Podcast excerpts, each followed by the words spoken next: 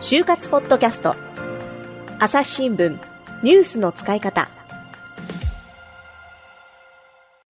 朝日新聞の神田大輔です。今回お呼びしている内定生内定者の方はですねなんとあのパイロットの内定をもらっているという俊一さん。そしてお相手は篠原さんです。よろしくお願いします。はい、ます。よろしくお願いいたします。で、まあ、前回はですねその航空大学校ですか？こちらのですね、えー、何をするのかっていう話を聞いていましてなかなかこれは大変だと。でただまあそこでねなかなか容量のいい同期もいる中で俊一さんはそうもいかないっていうことでこう苦労もあったんじゃないかなと思うんですけれどもこうどういうふうにね、例えば休みの日なんていうのもやっぱりあるわけですよね。そうですね、休みの日ももちろんありまして、基本的には平日5日間はフライト訓練、土日は休みという、まあ、一般的なその暦通りの生活をしています。はいしかし、就活中はそうじゃなかったから大変そうでしたよね。そうですね、大変でしたね。はい、あのやっぱりその平日5日間飛びまして、うん、で基本的にその平日はフライトが終わったら振り返りをして翌日の訓練の準備ということをひたすら繰り返します。うん、でその採用試験っていうのがですね基本的に毎週の、えー、土曜日にあったんですけれども、ですので、まず金曜日の夕方、フライト訓練が終わって1週間の疲れが溜まってるところから、夜にかけて翌日の採用試験の準備。そして土曜日は実際に採用試験を受けて、日曜日に関してはもうすでに翌日、翌週のフライトの準備と、あとは次の選考の ES を書いたり、就活の準備。もうこの生活がひたすらエンドレスで続きました。いや確かに当時思い出すと、はい、結構疲れてたよね。疲れてましたね、うん、かなり疲れてあの時って多分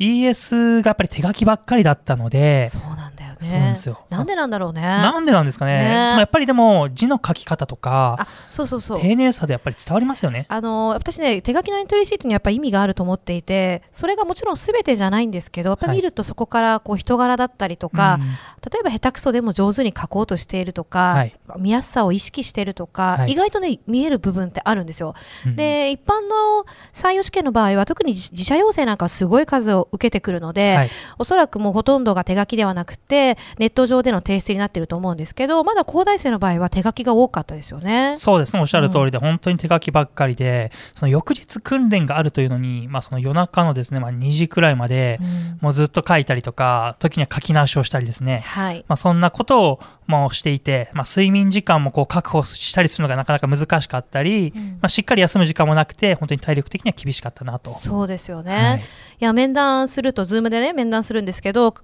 あのそのパソコンの向こう側に俊一さんが、はい、まさにあのそのパイロットのね洋服で出てきたりして私は当時は結構ね あの驚きましたよ。はい、でいやちょっとですね、はい、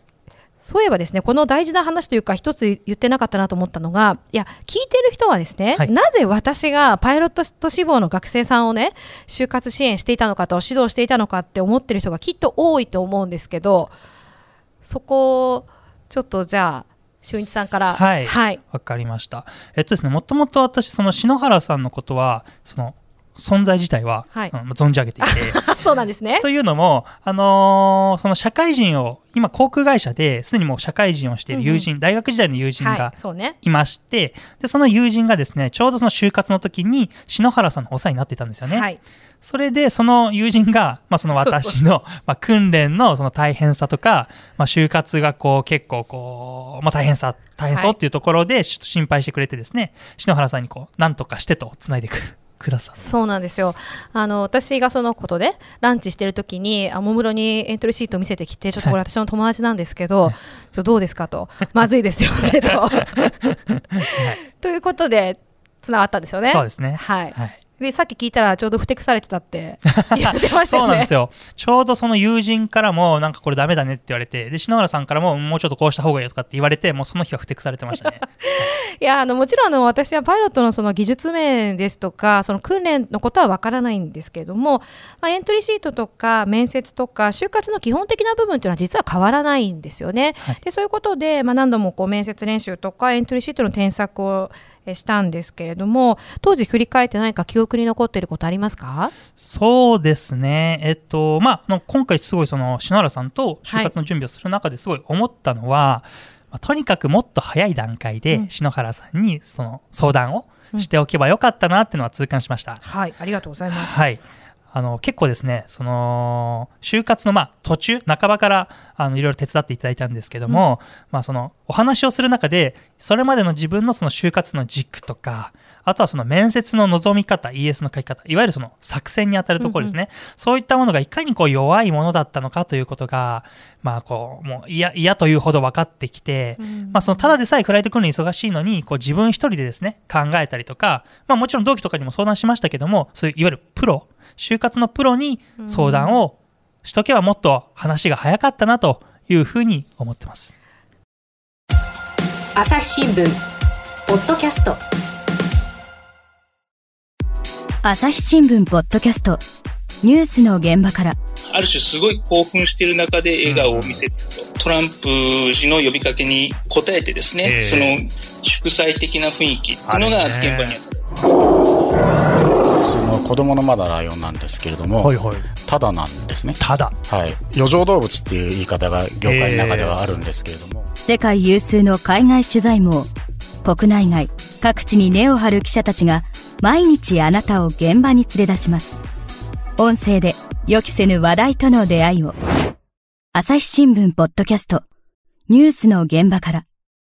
どういうこう気づきとか学びがありました、はい、そうですね。改善したところとか。はい。えっとまあ例えば ES、はい、ES で言うと、その戦略的に ES を書くというところを学びました。それまでやっぱり訓練がちょっと忙しかったって言ったら言い訳になっちゃうんですけども、その ES はなかなかその枠、質問に対してその枠を埋めるっていう感覚で書いていて、うん、そのいろいろこう私もネタを持っていたんですけれども、効果的、効率的にその散りばめる方法とかっていうのを知らなくて、まあ、そういったのを教えていただけたかなって。確かにこの質問は、はいえー、だからなんだろう、確かに枠を埋めるって感覚で書いてる学生さんって多くて、はい、5つ質問があるから上から順番にこうはめ込んでいくみたいな、はい、はい、そうですね。